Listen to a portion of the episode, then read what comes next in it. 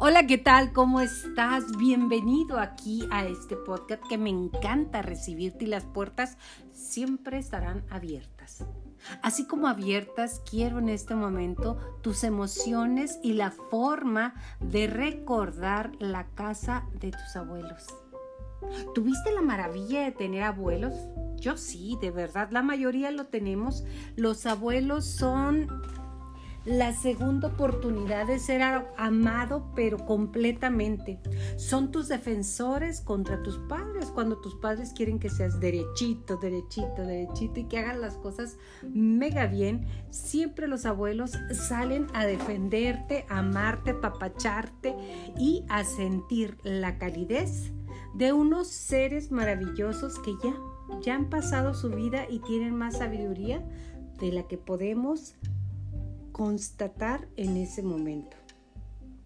La casa de mis abuelos era una casa típica allá en Julimes. Había un zaguán, que así le llamaban a la entrada, un patio central que daba varias habitaciones y en el, y en el patio central, valga la redundancia, había una pequeña pileta o alberca en la cual los sobrinos, nietos, primos, tíos y demás entrábamos ahí. Obviamente decían que los más chiquitos y yo pues nunca fui chiquita, la verdad, yo creo que nací grandota desde que nací, pero la verdad es que me metí ahí con Álvaro, mi primo, con Carla, con Suki, con Lucy, con todos los primos y ¿qué hacía mi abuela? Nos cocinaba unas deliciosísimas tortillas de harina. Tú sabes que este programa lo producimos y lo hacemos directamente desde Chihuahua, Chihuahua.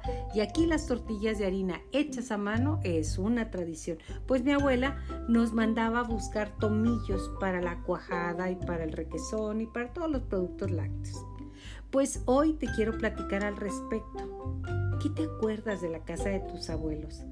¿Qué aromas recuerdas cuando llegabas ahí? Qué gusto ver a todos los primos, primos hermanos, a los tíos, el escándalo que se hacía cuando llegábamos o cuando llegaban de viaje los que vivían fuera. Era fantástico y maravilloso. Hoy, hoy te quiero recordar un momento que no es, eh, digamos que muy, muy agradable porque Porque cuando la casa de los abuelos se cierra, se cierra una etapa de tu vida. Y claro, usted sabe que este podcast es para aquellas personas que estamos en las tonas, cuarentonas, cincuentonas, sesentonas, setentonas y demás, y que ya estamos en edad de ser abuelas. Me encanta, o abuelos. Entonces, paso a platicarte lo que es la casa de los abuelos. Pienso en uno de esos momentos más tristes de nuestras vidas cuando llega el tiempo de que se cierra para siempre la puerta de la casa de los abuelos. Los encuentros con todos los miembros de la familia que enaltecen el linaje, cuando se juntan como si de una familia o una red se tratase llevando siempre por bandera a los abuelos creadores de todo. Las tardes de alegría con tíos, primos, nietos, sobrinos, padres, hermanos o incluso novios pasajeros que se enamoraron del ambiente que ahí se respira.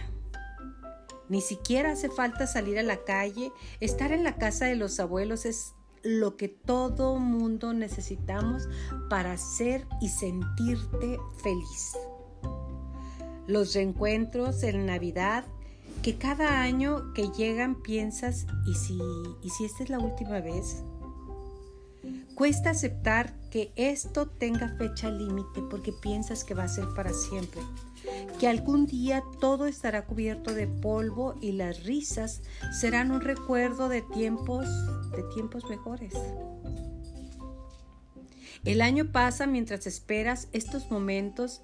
Sin darnos cuenta pasamos de ser niños abriendo regalos a sentarnos todos los adultos en la misma mesa jugando desde el postre del almuerzo hasta el aperitivo de la cena, porque cuando se está en familia el tiempo, el tiempo no pasa.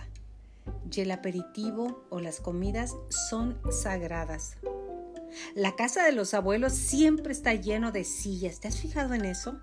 Nunca se sabe que va a llegar un primo que traerá a su novia o un amigo del vecino, porque aquí, aquí todo el mundo es bienvenido. Saludas a la gente que pasa por la puerta, aunque sean desconocidos, porque la gente de la calle de tus abuelos es gente, así es gente de tu pueblo. La casa de los abuelos había sido siempre un reducto de seguridad.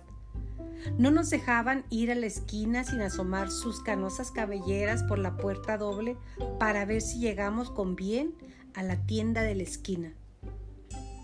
Por mucho que les decíamos, ay abuelita, pues cuál peligro, siempre andamos en todos lados y puede que sea más peligroso.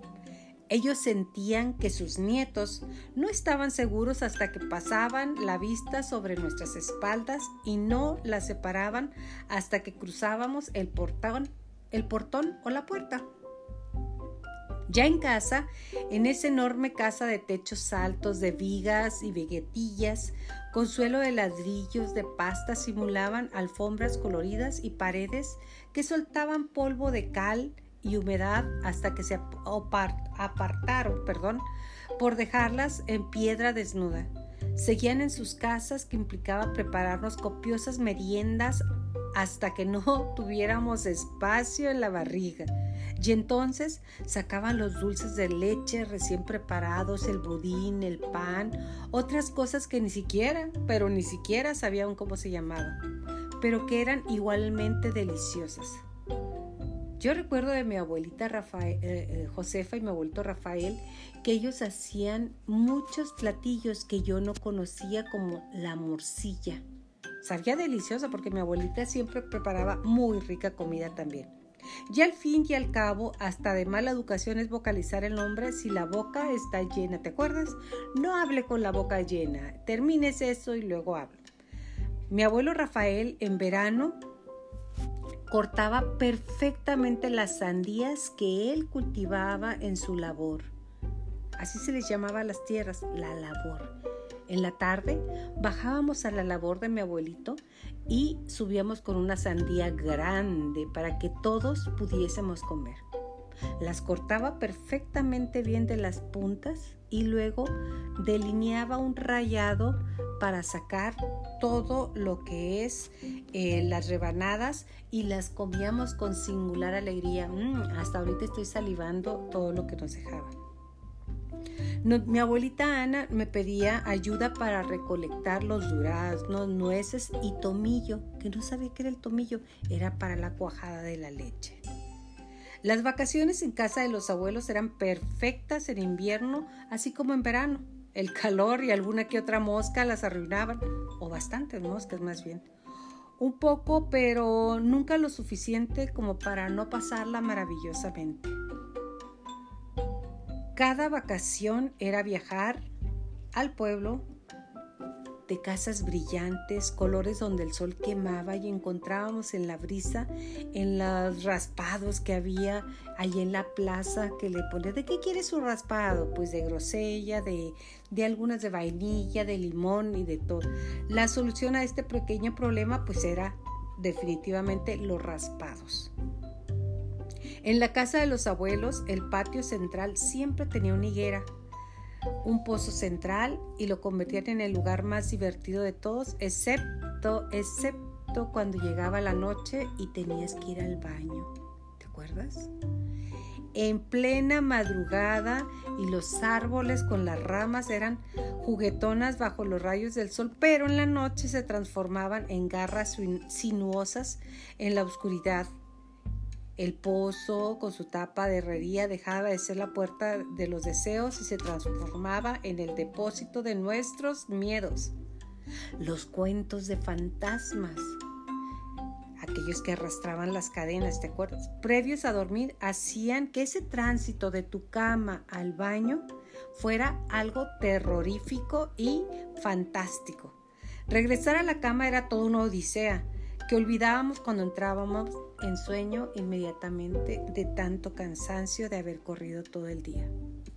Cerrar la casa de los abuelos es decir adiós a las canciones con la abuela y a los consejos del abuelo, al dinero que te dan escondidillas de tus padres como si fuera ilegal, a llorar de la risa por cualquier tontería y a llorar la pena de los que se fueron demasiado prontos. Ay, ese fue mi prima Lucy con mi tía Tila, con mi tía Lilia. Tengo, tengo muchas tías aún y tenía muchos más en sueños. Así que si tienes la oportunidad de llamar a la puerta de esa casa y que alguien te abra la puerta desde adentro, debes aprovecharla cada vez que puedas porque entrar ahí es entrar al túnel del tiempo y ver a tus abuelos sentados esperando para darte un beso. Es la sensación más maravillosa que puedas sentir en esta vida. Si resulta que ahora les toca ser abuelos, a nosotros nos toca ser abuelos, nunca, jamás pierdas la oportunidad de abrir las puertas, esas puertas a tus hijos y a tus nietos. Celebrar con ellos el don, el gran don de la familia, porque solo en la familia es donde los hijos y los nietos encontrarán espacio oportuno para vivir el misterio de amar a los más cercanos y a todos los que te rodean. Disfruta y aprovecha la casa de los abuelos. Y si eres abuelo, siente, siente esa gran responsabilidad y placer de dejar amor en tus nietos. Me encanta platicarte de esto y me encanta decir muchísimas gracias por estar con nosotros y recuerda, cuando se cierra la casa de los abuelos, se cierra un portal hacia la felicidad. Hasta la próxima.